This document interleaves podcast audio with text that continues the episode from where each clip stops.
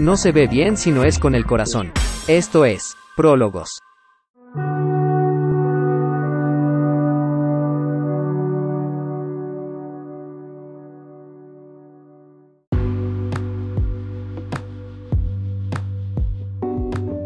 Hola amigos, ¿qué tal? Muy buen día, logo para todos.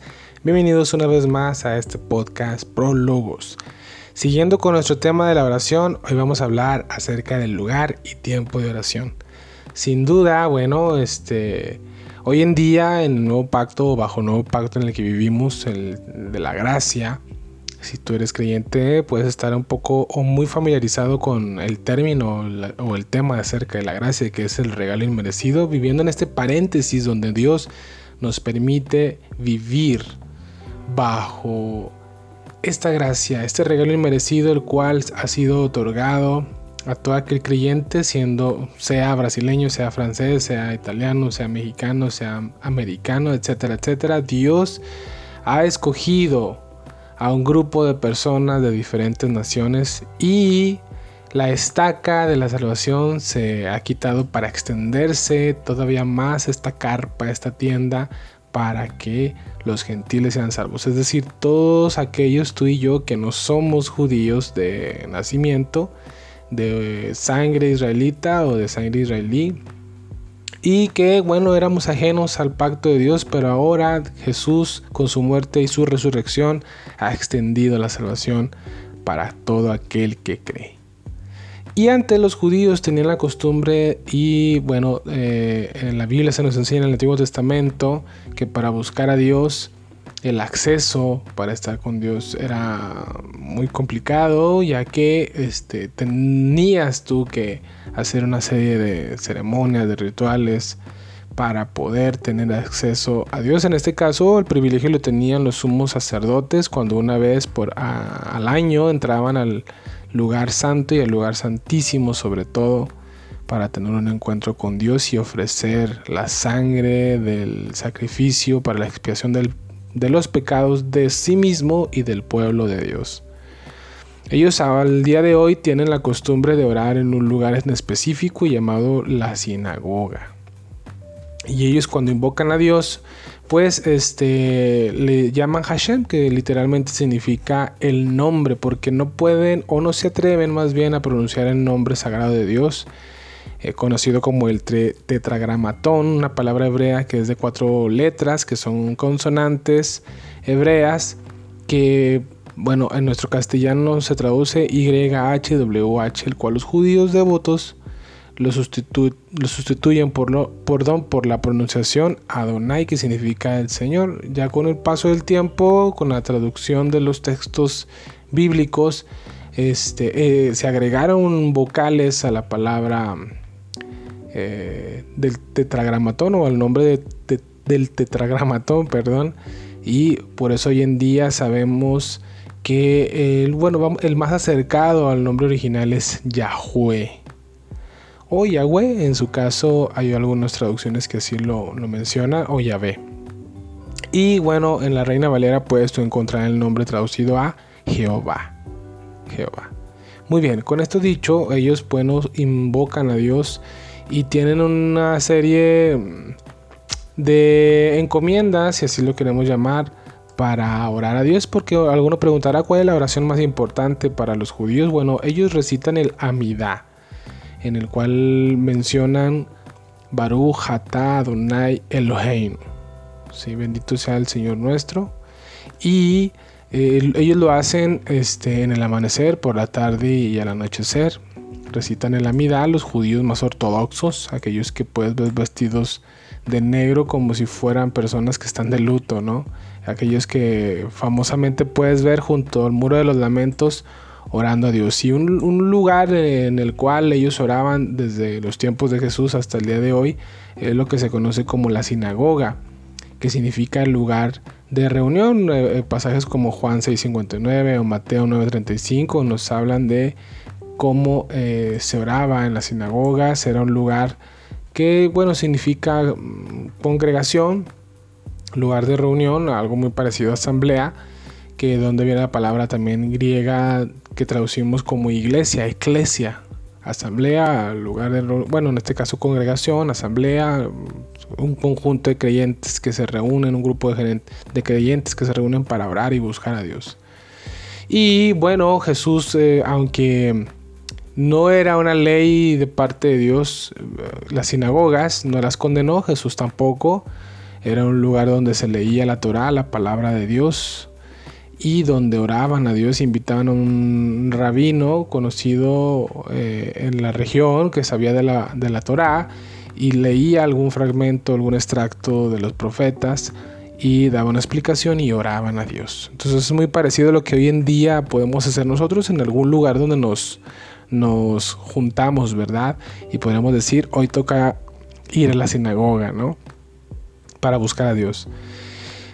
Ahora, eh, vemos también en el Nuevo Testamento una práctica que tenía la iglesia primitiva, en especial los apóstoles, y uno de ellos en especial era Pedro, que dice la Biblia que eh, le gustaba estar en los aposentos altos orando.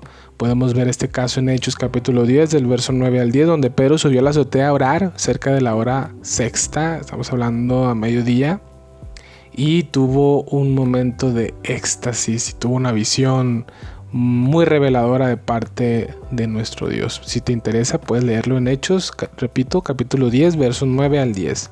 La palabra aposento alto significa elevado, viene del hebreo aliyah y del griego anogeón, que significa elevado, o en este caso un cuarto arriba.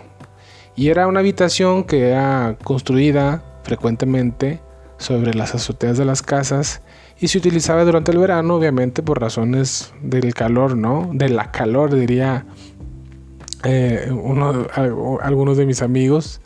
Y bueno, era el lugar fresco donde este, uno descansaba, pero en especial tú puedes estar a solas, en este caso Pedro le gustaba ir a las azoteas. Vemos el caso también en que en los 120, en los cuales fueron las primicias, si los queremos, queremos llamar, de recibir el Espíritu Santo, con poder la promesa de Jesús de que sobre ellos iba a venir el poder de Dios sobre su vida, en este caso el Espíritu Santo, fueron revestidos del poder de lo alto y 120 estando en el aposento alto o en un aposento alto. Interesante, ¿verdad? Bueno, aparte de, eh, orar eh, y tener este encuentro con Dios, bueno, sería interesante que tú tuvieras tus aposentos altos. Para tener un encuentro a solas con Dios y que tuvieras tus sinagogas o tu sinagoga donde no solo buscas a Dios eh, pues de manera particular, sino de manera grupal con el pueblo, los que comparten tu fe, la misma fe. Y es bueno para nosotros incluir en nuestra oración, ya sea particular, de manera individual o de manera grupal. Y bueno, creo que es muy recomendable hacerlo también a solas, el tiempo de meditación, de meditación la, meditación de los judíos era o consistía y consiste en leer la Biblia eh, susurrándola para sí mismos, ¿no? Yo había comentado en otro podcast que si quieres escuchar tú la voz de Dios audible, bueno, pues lee la, lee la Biblia. Si la quieres susurrar, para que escuches el susurro de Dios. O lee la Biblia en voz alta, porque es la palabra de Dios. Es lo que Él ha transmitido y puedes conocer su voluntad. El Salmo 1 nos promete que si nosotros meditamos en su palabra, día y noche, todo lo que hagamos va a ser prosperado. Entonces, wow, tenemos esta condición, meditarla, día y noche. Que no sea parte de nosotros este libro de la ley, esta palabra de Dios, meditemos en ella y Dios promete que nos va a ir bien y vamos a prosperar en todo. Entonces todos quisiéramos eso, bueno, cumplamos con nuestra condición, meditemos en su palabra, meditemos en sus promesas y vendrán estas bendiciones, estos beneficios. Y para concluir me gustaría, eh, hablando del tema del lugar y tiempo de oración, eh, extender un poquito el tema de la meditación y contarte algunos beneficios que trae el meditar en la palabra de Dios. Número uno, pues debes de saber que reduce el estrés y la ansiedad. Número dos, leer la palabra y meditarla mejora el sueño. Y número tres, mejora la concentración y la memoria. Y número cuatro, incrementa tu creatividad y agilidad mental. Nosotros vemos estos beneficios, eh, vamos a decirlo de manera externa, sin meditar, pero no necesariamente en la palabra de Dios, esos beneficios pueden venir. Pero nosotros como creyentes creemos que la palabra de Dios no solamente son letras escritas, sino que también son espíritu. Jesús dijo, mis palabras, las palabras que les he dado son espíritu y son vida. Y si meditamos, nosotros como creyentes, sabiendo que tenemos estos beneficios y sobre todo que es alimento para nuestro espíritu, creo que la ganancia todavía es mejor. Entonces, lugar y tiempo de oración. ¿Estás asistiendo a tu sinagoga? ¿Estás asistiendo a tu aposento alto? Yo te invito a que si lo has dejado de hacer o nunca lo has hecho, vamos, acércate a Dios por medio de Jesús. Él dijo, yo soy el camino, yo soy la verdad, yo soy la vida, nadie viene al Padre si no es por mí. No hay ninguna, no es ninguna eh, institución religiosa la que te va a dar la salvación, sino solamente el Hijo de Dios. El que conoce a Jesús conoce al único Dios verdadero a Jesucristo, el cual el Padre ha enviado. Y nuestro Padre, nuestro Dios, nos lo envió como sustituto de nuestros pecados para romper la barrera que teníamos con Él y así con su sangre podamos tener el perdón de nuestros pecados y acercarnos al Padre y la ventaja es que podemos orar y tenemos acceso a Dios las veces que queramos, en el lugar en el que estemos, ya sea que estés acostado, ya sea que estés sentado, ya sea que, estés caminando, ya sea que hagas ejercicio, ya sea que vayas al camino al trabajo, estando en el trabajo leves una oración, puedes tener acceso directo a Dios. No hay lugar ahora que te limite, no hay tiempo ahora que, que te limite, puedes pasar el tiempo que quieras con tu Padre Celestial, porque Jesús lo ha hecho posible. Amigos, esto es Prólogos, bendiciones.